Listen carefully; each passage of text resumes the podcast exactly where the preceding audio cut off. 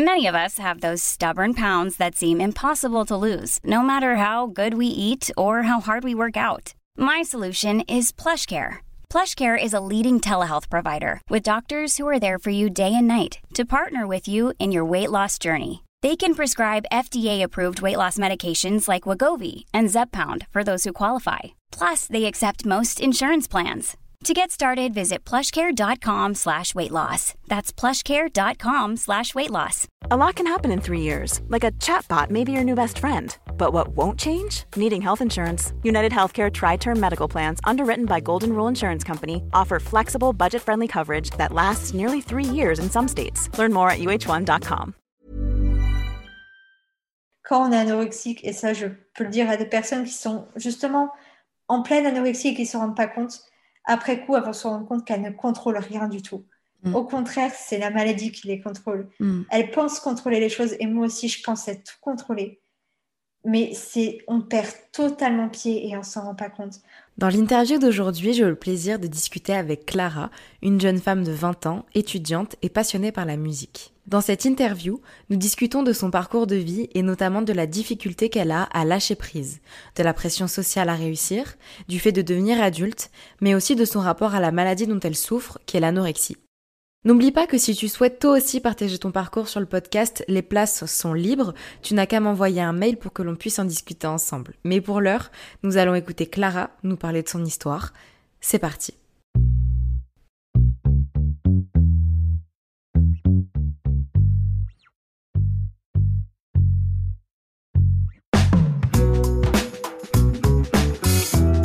Vous écoutez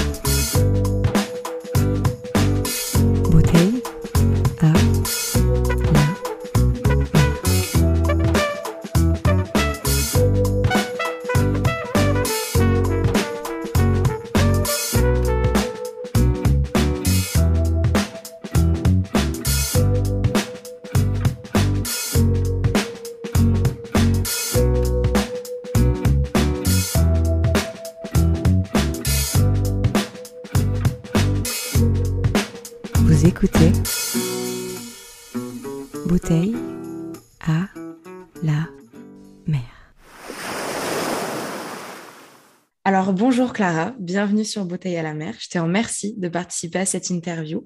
Pour commencer, je vais te demander de te présenter, s'il te plaît, pour les personnes qui ne te connaîtraient pas. Bah, merci à toi. Euh, du coup, moi, c'est Clara. Euh, j'ai 20 ans et je suis actuellement étudiante en sociologie, donc en L1 sociologie. Ouais. Donc voilà, euh, bon, si on peut parler de ce que j'aime dans la vie, on va dire que bon, on va dire comme un peu tout le monde, j'aime bah, j'aime beaucoup la musique, mais bon, enfin là pour le coup, c'est vraiment une passion pour moi. J'aime bien, Mhm. euh, j'ai toujours beaucoup aimé la musique, euh, toucher un peu à tout ce qui était euh, artistique, donc euh, l'écriture même de musique ou le chant, les choses, les choses, ouais, les, les choses plutôt artistiques, j'aime beaucoup. Ouais. Et, et voilà. Super. Alors, comme tu le sais, je- j'imagine, cette interview, c'est une espèce de rétrospective de ta vie. Et on commence, comme d'habitude, par le début, par l'enfance. Euh, Est-ce que tu pourrais me parler un petit peu de toi, comment tu étais quand tu étais enfant? Alors, ben, déjà, quand j'étais enfant, j'étais une petite fille très, très, très timide et très renfermée sur elle-même. Donc, j'étais toujours toute seule, toujours la tête dans la lune. Mm. Je me souviens à l'école que les professeurs n'arrêtaient pas de dire oui, mais Clara, écoute pas en cours et tout. Parce que, bah oui, j'étais. euh, c'est pas que. Si, bon, on va dire que oui, je n'écoutais pas, mais j'étais vraiment dans mon monde D'accord. dans mon imagination, à me créer des petits univers, euh, vraiment euh, tout renfermé sur moi. Et euh, j'ai toujours eu ce tempérament très solitaire. Et ça me dérangeait pas du tout parce que j'adorais être seule et j'avais un petit peu cette peur des autres d'un côté. Mm. Mais ce- cet univers que je m'étais créé, je m'étais vraiment confortée dedans et voilà, j'étais toujours la tête dans la lune, dans mon petit monde, quoi. Une enfant rêveuse, quoi. Tu étais, déjà un petit peu artiste, finalement. Tu étais un peu dans Ouais, ton je monde. pense que c'était un peu un terreau artistique parce que depuis toute petite, je me souviens que j'aimais bien euh, même écrire des chansons, euh, créer Mm. des personnages. Je me souviens aussi que même pour euh, des choses simples comme quand je jouais, quand je jouais avec mes poupées, bah moi, j'aimais pas les vêtements qu'on donnait aux poupées. Je les faisais moi. Je, bon, c'était voilà, c'était ce que c'était, mais je, me mettais un peu à la couture. Euh, j'aimais bien bricoler des choses, faire un peu des choses de moi-même. Et est-ce que tu as eu le sentiment quand tu étais plus jeune et même par la suite d'avoir eu une éducation pour filles à cette époque-là Est-ce que tu as eu l'impression d'avoir une éducation genrée? Euh, Pas vraiment. Après, peut-être que mes parents eux-mêmes étaient sûrement influencés par le fait que les filles doivent jouer aux poupées, etc. Mm. D'ailleurs, je me souviens d'une anecdote que m'avait racontée ma mère, qui me disait que quand elle m'amenait dans les rayons des jouets, un, jour, elle m'avait donné une poupée dans les mains, je l'ai jetée par terre, j'ai dit non, ah moi je veux un ballon Oui, oui. Après, euh, mes parents m'ont toujours laissé le choix. Si un jour je voulais jouer avec des voitures, euh, des choses mm. comme ça, ce qui était catégorisé comme euh, pour les garçons, ils me laissaient faire. Il n'y avait pas ce ce truc-là. Donc c'est vrai que j'ai pas vraiment eu cette impression. Après, sûrement qu'il y a des injonctions de la société que qu'on a un peu tous vécu et qui nous ont un peu tous euh, marqués. Oui, bien sûr. Euh, il y a des choses aussi qui sont inconscientes dont on ne se rend pas forcément compte, c'est normal. Euh, la seconde période dont on va parler, c'est l'adolescence, parce qu'on ne peut pas faire l'impasse dessus. Comment tu l'as vécu, toi? Alors, l'adolescence, j'en ai pas vraiment de souvenirs. J'ai l'impression que c'était assez fluide. D'accord. Euh, l'enfance est passée à l'adolescence, donc j'en ai pas vraiment de souvenirs avec une sorte de rupture. Hmm. Je me souviens que je suis arrivée au collège, etc. Donc, euh, voilà, je n'ai pas vraiment senti de différence et je me souviens même pas avoir fait de crise d'adolescence.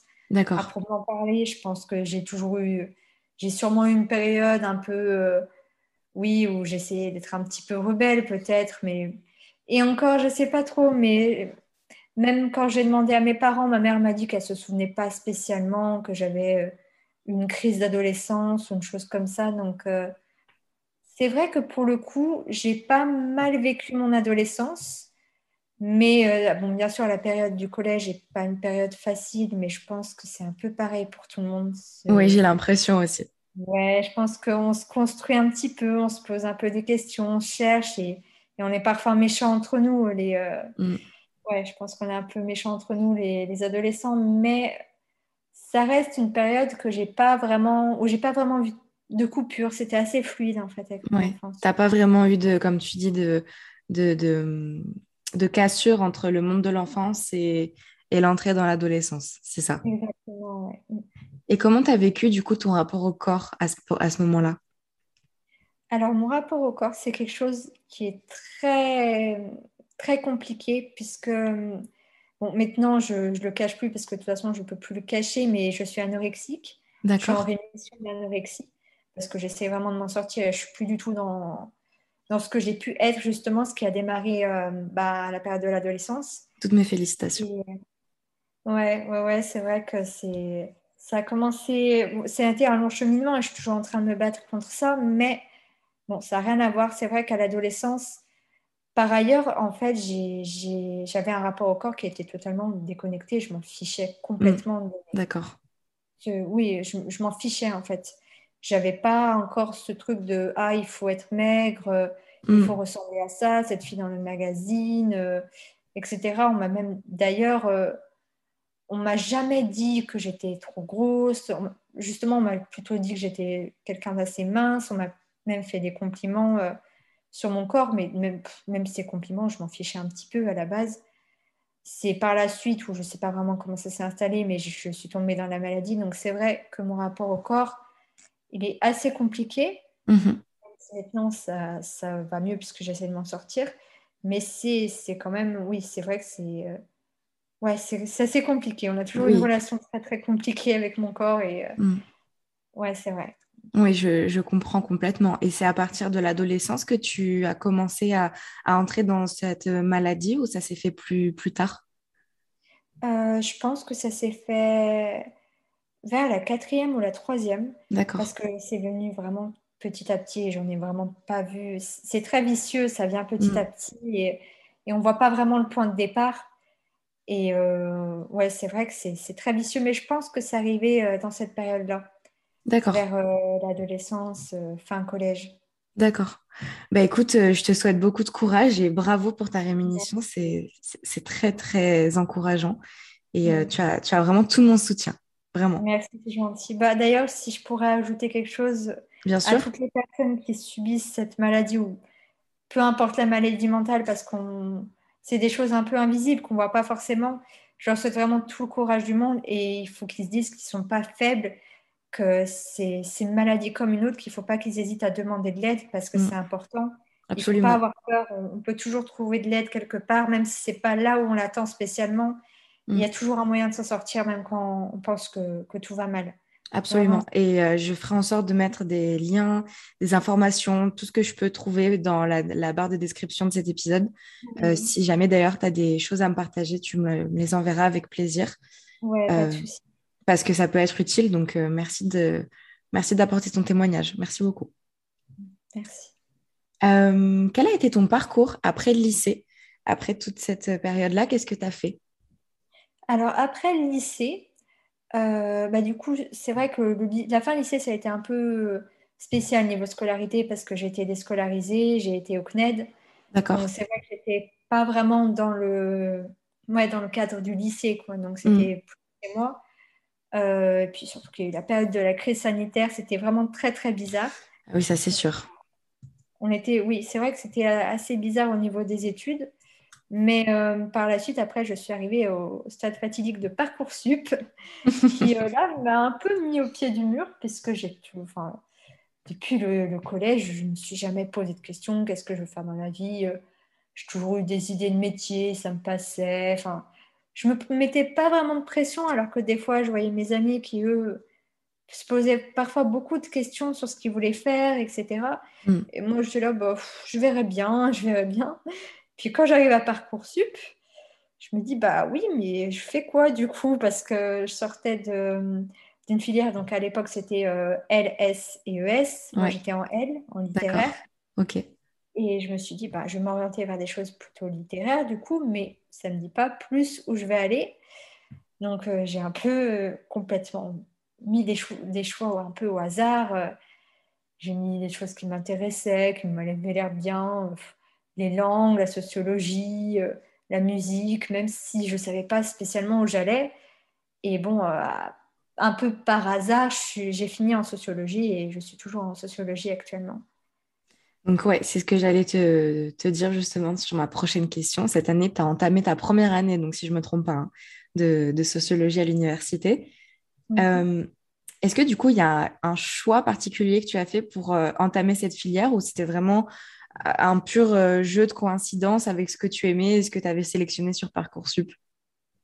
Ben, À la fois, je pense que c'est un jeu de coïncidence parce que j'ai mm. choisi, comme je t'ai dit, par dépit, parce que je savais pas quoi faire. Mais d'un côté, je pense que j'ai toujours eu cette fibre, ce qui est assez paradoxal, cette fibre sociale, tout en étant très, très euh, ouais, en moi-même, à être mm. euh, très renfermée. Ouais.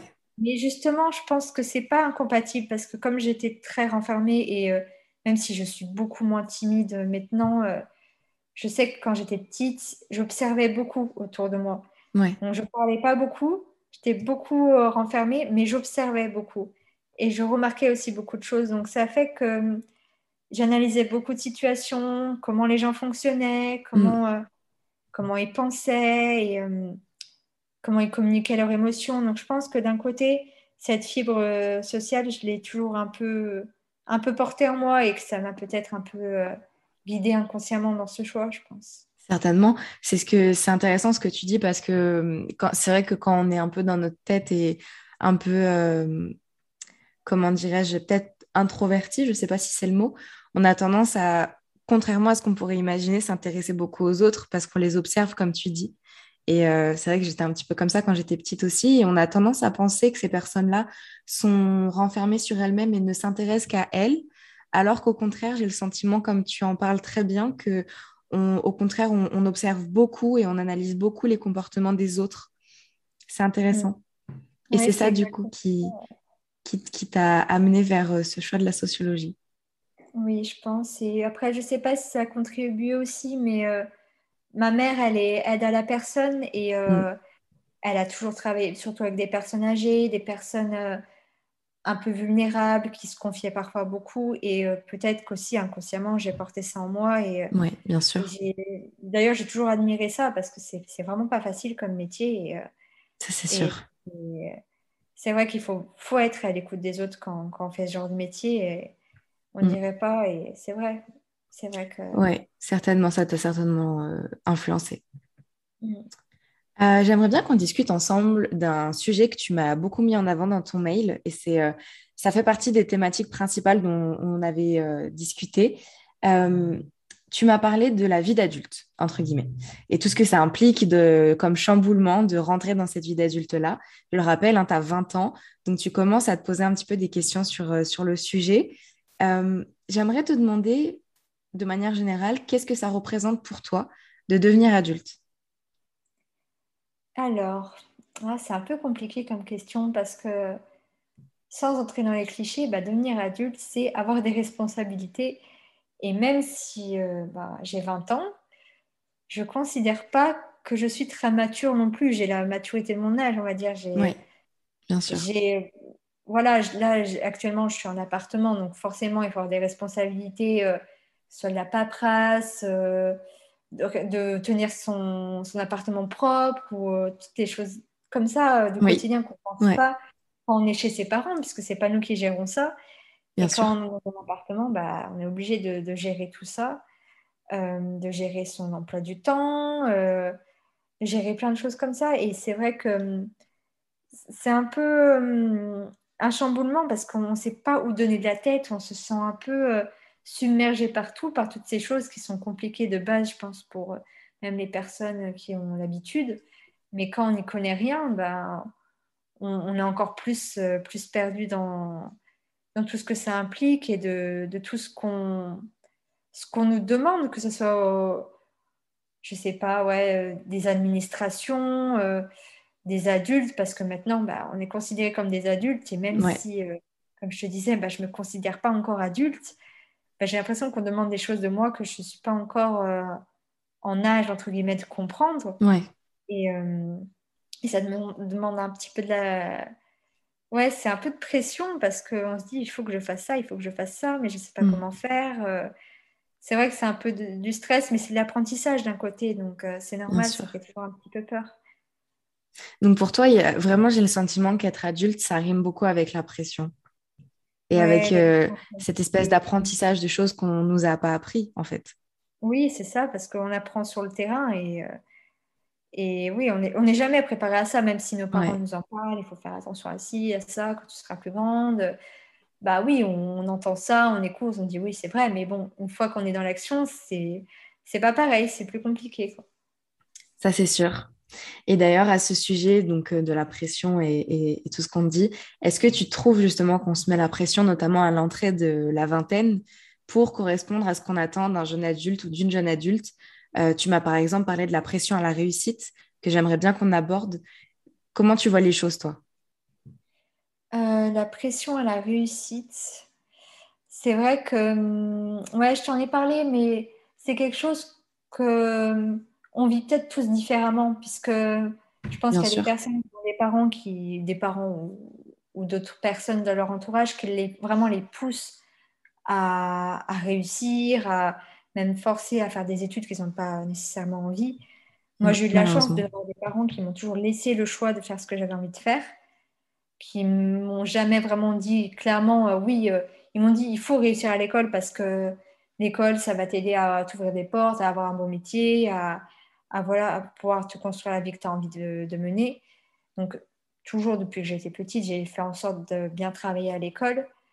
Euh, donc voilà, mais ils m'ont jamais non plus mis une pression de fou, sachant que mes parents ils viennent d'un milieu où c'est pas, ils sont pas nécessairement, euh, ils n'ont pas les armes face euh, à l'école, pas forcément des connaissances que requiert l'école, quoi. Ils n'ont pas un milieu plus ouvrier? Oui, voilà, c'est vrai que dans mon entourage, même mon frère, euh, est pas, c'est pas qu'il n'est pas allé loin à l'école, mais il a fait la, base. Après, il est parti dans des choses plutôt manuelles. D'accord. Et, euh, et, moi, au contraire, je pense que j'ai. C'est pas que je me suis fermée au manuel, mais euh, j'ai toujours été, comme j'étais toujours dans ma, dans ma tête, comme, comme je disais avant, mm. je réfléchissais beaucoup. Et au final, l'école, ça m'a ça m'a pas posé énormément de difficultés. Bon, j'étais pas non plus euh, hyper forte, quoi. J'étais pas surdouée ou, euh, ou, des choses comme ça, mais je, travaillais bien et je faisais en sorte d'avoir des bonnes notes. Mm. Donc, euh, réussir pour moi, ça a toujours été important parce que je suis quelqu'un de très perfectionniste aussi. J'aime quand les choses sont faites et bien faites. Donc, même si les professeurs ne me disaient pas, ne mettaient pas de pression, ne m'engueulaient pas pour travailler, je, quand il y avait un travail à faire, je le faisais, ne serait-ce que pour moi, parce que je me disais, il faut que je réussisse, il faut que je fasse ça. Euh, c'est important et, et cette pression de la réussite, en fait, je me l'ai assumée complètement toute seule. D'accord. Sans vraiment, euh, même si bien sûr, euh, il y a la société qui nous dit, c'est vrai que c'est un peu cliché, mais qui nous dit oui, il faut réussir, il faut faire ci, il faut faire ça. C'est vrai, mais d'un autre côté, j'ai toujours considéré que je devais réussir parce que je devais réussir, que je me mettais cette pression toute seule déjà de base depuis D'accord. Ok. Donc c'est vraiment toi qui, qui, de toi à toi, finalement, t'es dit, euh, il faut absolument que je réussisse tel objectif, tel objectif, dans cette vision aussi de la perfection que tu avais, en fait. Ouais, c'est ça, exactement. D'accord. Et hum, est-ce que ça, du coup, cette façon de voir les choses, elle s'est remise, retranscrite dans ton entrée dans la vie d'adulte aussi?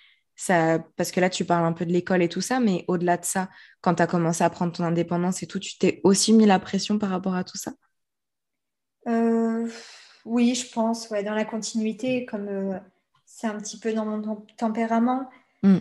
Oui, j'ai toujours, je me suis toujours dit, il faut vraiment que les choses soient bien faites parce que sinon, euh, bah, sinon ça va mal se passer et ça, va, ça fait toujours peur, quoi. Ouais. Et, la peur de l'échec, c'est quelque chose qui est très présent dans ma vie. Donc... Many of us have those stubborn pounds that seem impossible to lose, no matter how good we eat or how hard we work out. My solution is PlushCare.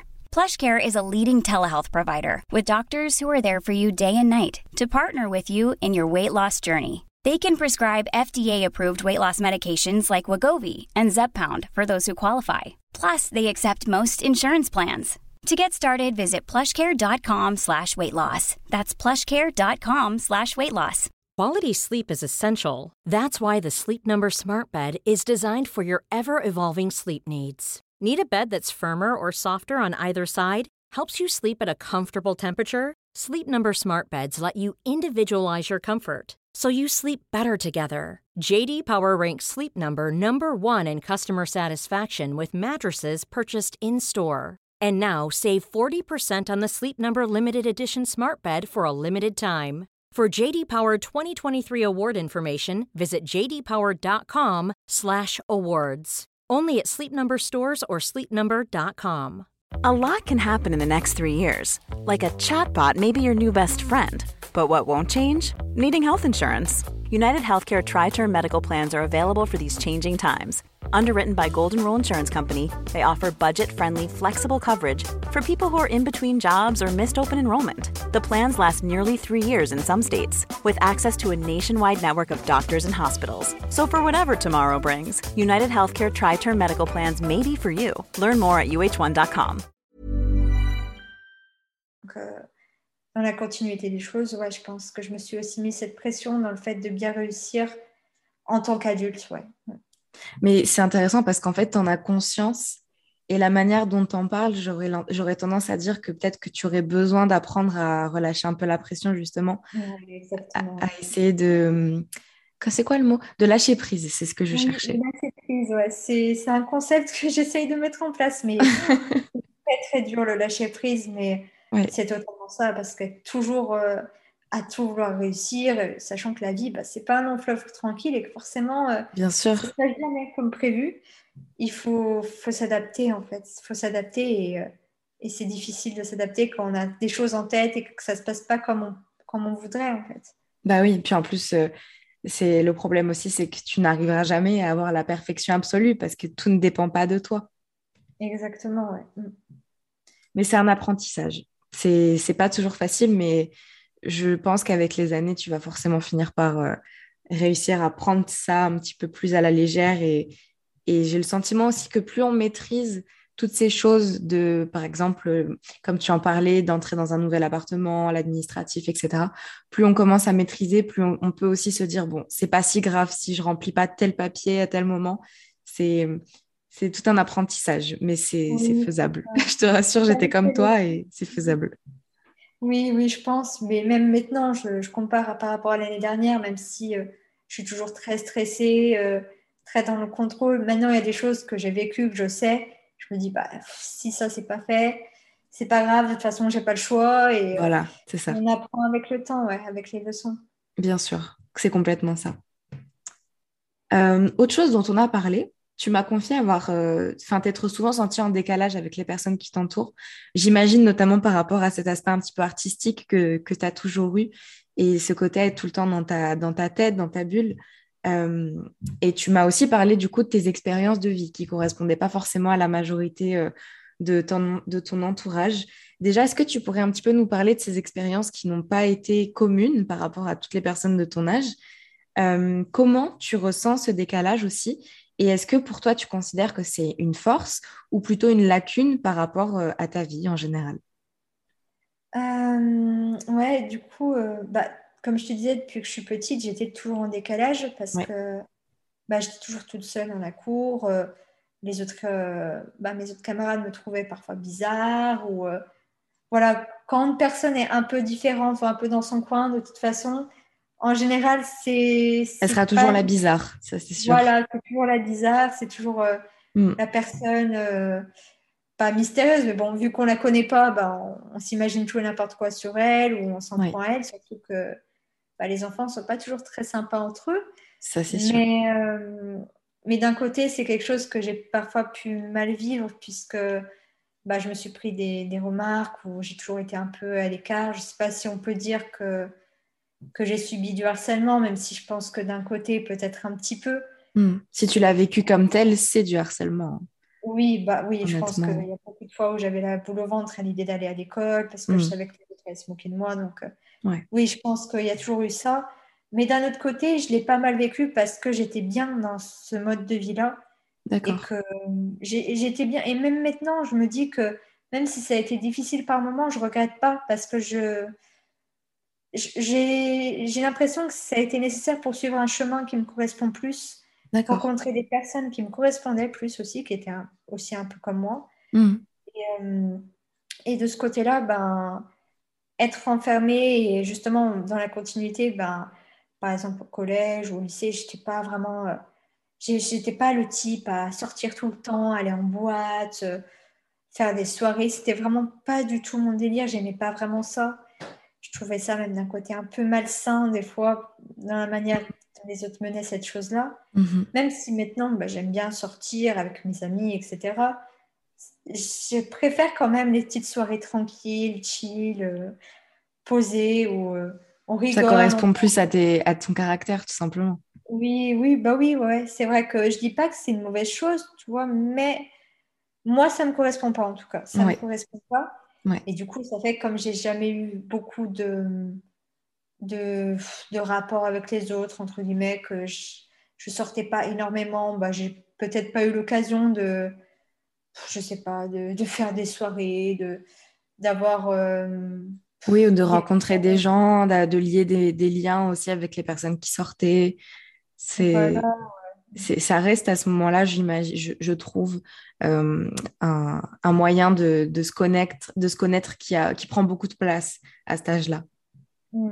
Oui, mais euh, après, d'un autre côté, ça m'a pas non plus manqué, mais euh, parce que je pense que j'ai suivi un autre chemin. Je n'étais pas non plus totalement renfermée en moi-même, parce que j'avais quand même des relations, des amis, même si mmh. j'en avais pas énormément, ça me suffisait en fait, ça m'allait.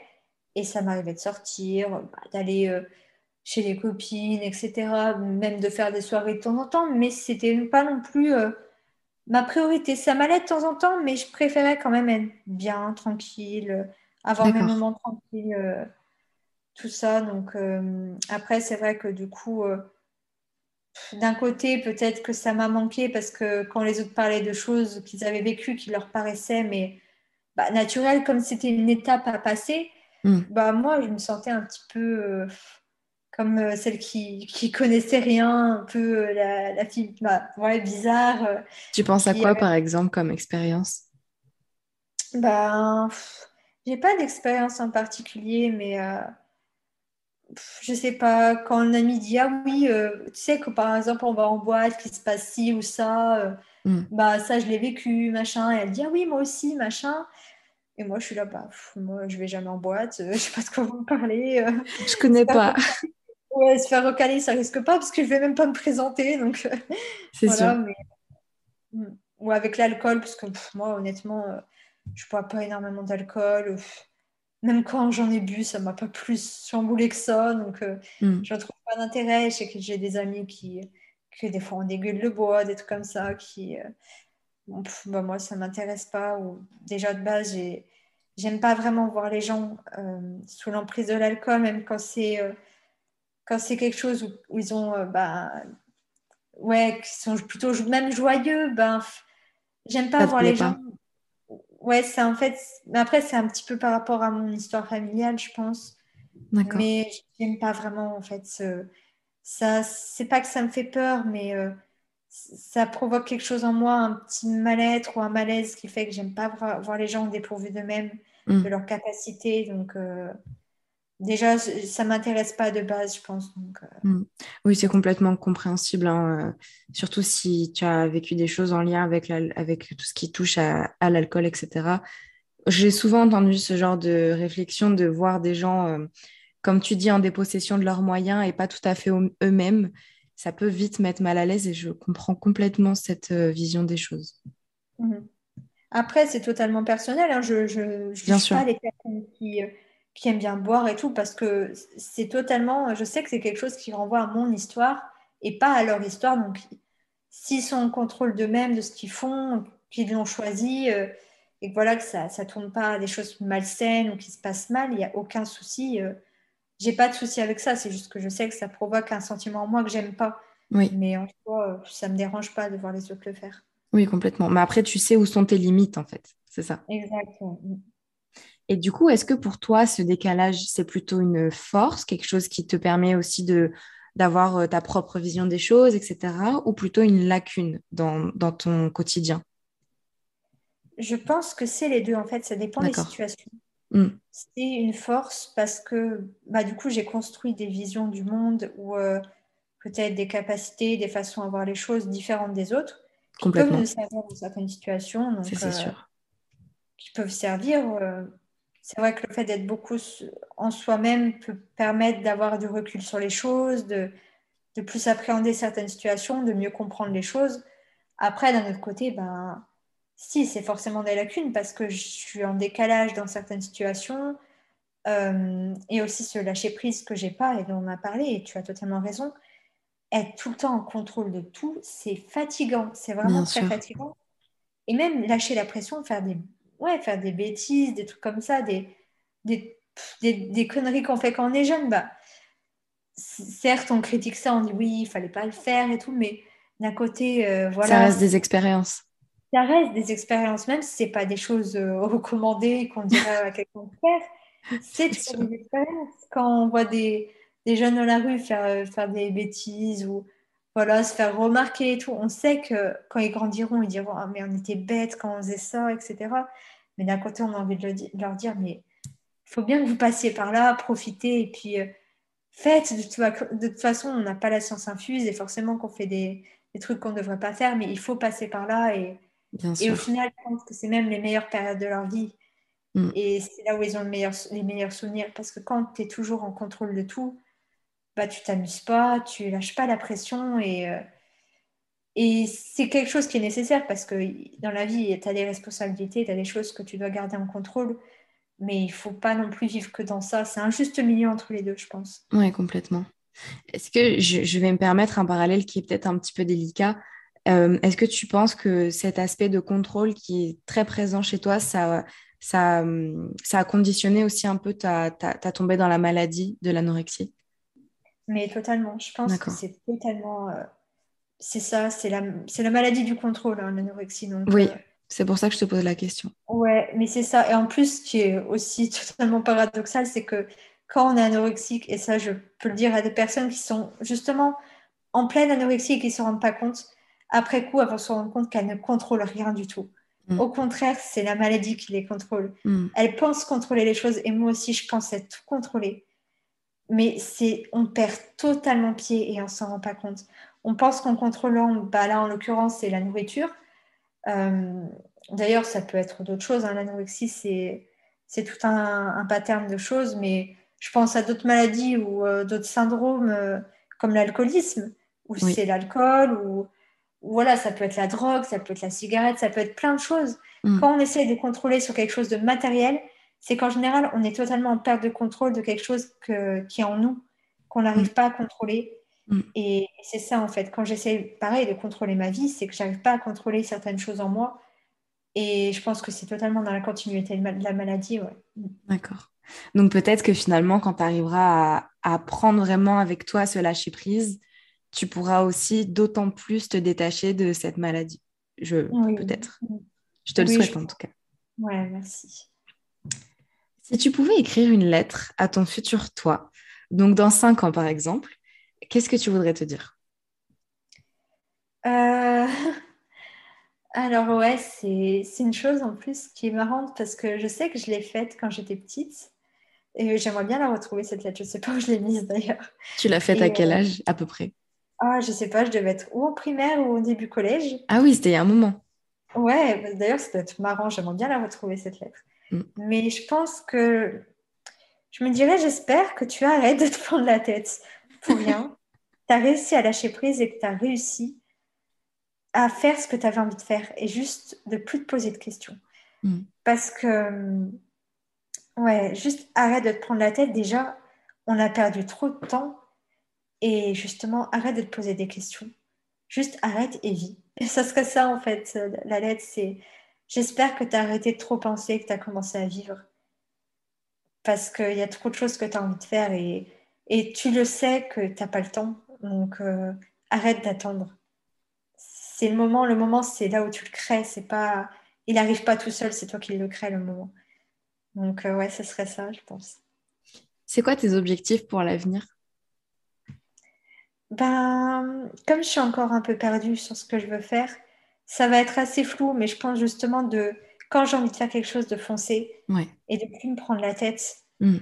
Et je pense que j'ai un peu commencé ce processus, même si ça reste très très petit, mais pour moi, ça reste un grand pas, de commencer des petites choses qui me traînent en tête à les faire, à essayer de savourer plus ces choses de la vie en me disant que ça ne durera pas tout le temps. Et un exemple tout bête, j'ai toujours, euh, j'ai toujours aimé beaucoup bah, le chant, comme je te disais. Mm. C'est quelque chose qui m'a énormément aidé pour ma timidité. Et ça a été, euh, mais je pense que le chant, le théâtre, des choses comme ça, ça peut vraiment beaucoup aider. Oui, absolument. À, à lâcher prise. Et le chant, ça m'a aidé à, à m'exprimer et à, être moins cette petite fille timide et pas à ne plus avoir cette bulle, mais justement à, montrer cette bulle, à montrer ce qu'il y mm. avait en moi.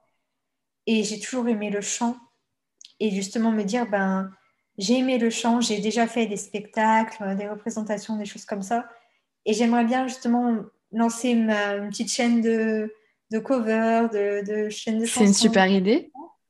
J'ai déjà lancé ma chaîne d'ailleurs, donc ça fait un petit peu peur. Bah, tu, tu veux en parler peut-être?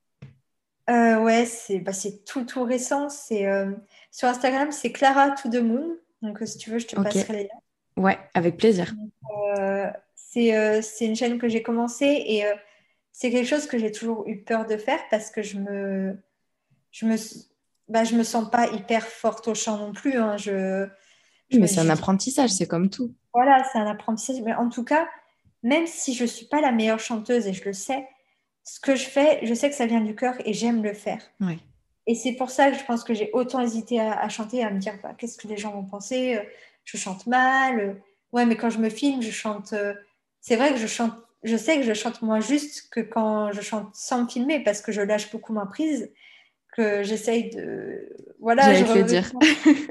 c'est ça, c'est que je n'ose pas regarder la caméra et on sent que je suis timide, mais je sens que d'un côté, ça me fait du bien parce que je partage ce que j'ai envie de partager. Il euh, y, a, y, a plein de choses que, que je fais euh, toute seule. J'ai toujours écrit beaucoup de chansons depuis que je suis mm. petite. Et c'est des choses que j'aimerais partager parce que, sans le garder secret, parce que je n'en parle à personne, mais comme c'est ma bulle secrète, je ne pense même pas en parler. Et je me dis, mais je pense que même si ça touche ne serait-ce qu'une ou deux personnes, c'est déjà ça. Ça peut toujours toucher quelqu'un, même si ça ne plaît pas à tout le monde. Au moins, si ça fait ressentir quelque chose à quelqu'un, c'est tout, c'est tout ce qui est important en fait. C'est et c'est donnant-donnant parce que c'est tellement gratifiant de voir qu'on peut aider les personnes avec ce qu'on aime. Oui, ça c'est sûr. Euh, bah, écoute, on mettra tout ça dans, dans, la description avec plaisir si les personnes qui t'écoutent veulent aller voir ça. Ce serait bien. Ouais, c'est gentil, je te passerai tout ça. Ouais, trop bien. Est-ce qu'aujourd'hui tu peux dire que tu es heureuse? Euh, Je peux pas dire que je suis heureuse, mhm. mais je peux dire que je suis en chemin de l'être et qu'en tout cas j'envisage de l'être et je vais l'être parce qu'il faut dire qu'on va l'être.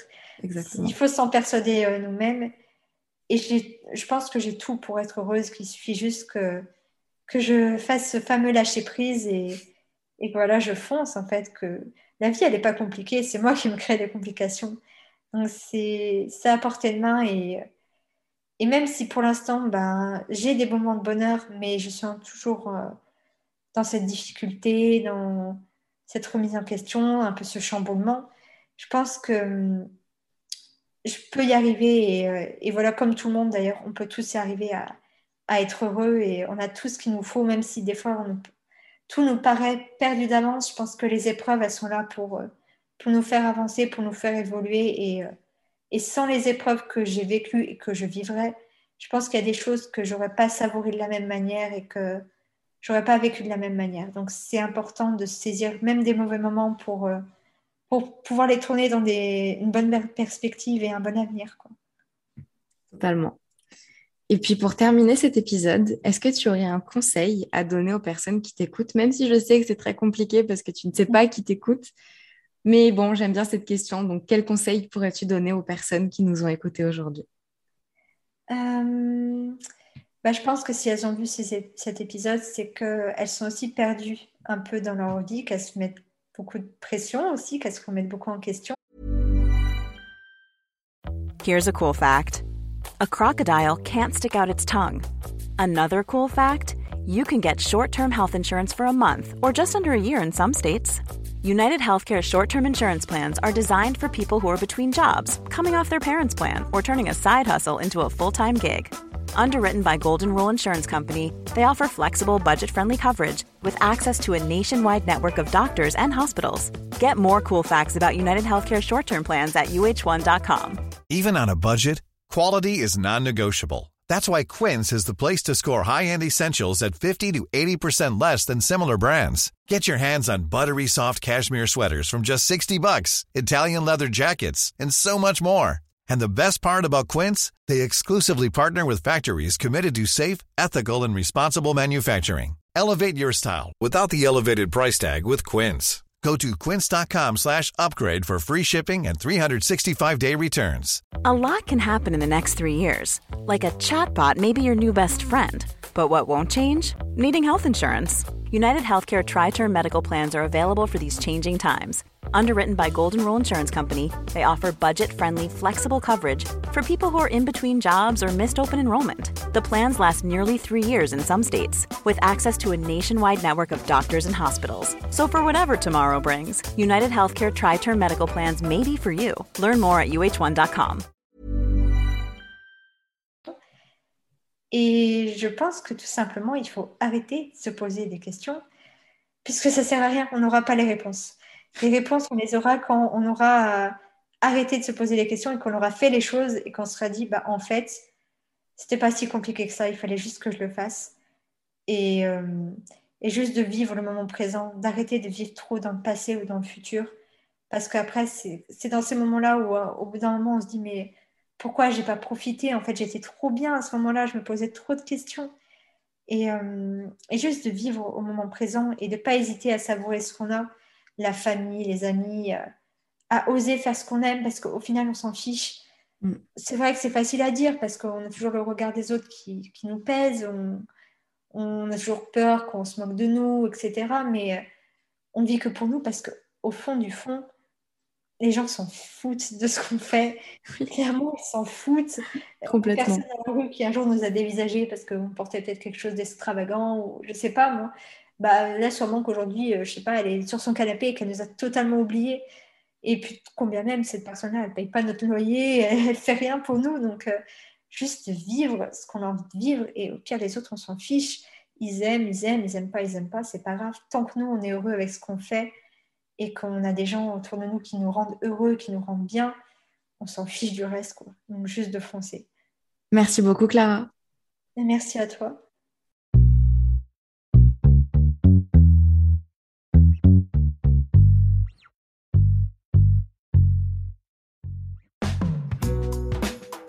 Merci à toi d'avoir écouté l'épisode jusqu'au bout. Je t'invite dès aujourd'hui à soutenir Bouteille à la mer en mettant 5 jolies étoiles sur Apple Podcast avec un commentaire pour me dire ce que tu as pensé de cet épisode. Tu peux aussi venir t'abonner à la chaîne YouTube et à l'Instagram de Bouteille à la mer que tu retrouveras en description. Pour me donner des idées de sujets à aborder, témoigner toi-même sur une thématique en particulier ou me contacter pour partager ton témoignage dans une interview sur ton parcours, sur tes combats, sur ton vécu, tu peux m'envoyer un mail à l'adresse bouteille à la mer du 6 podcast outlook.fr.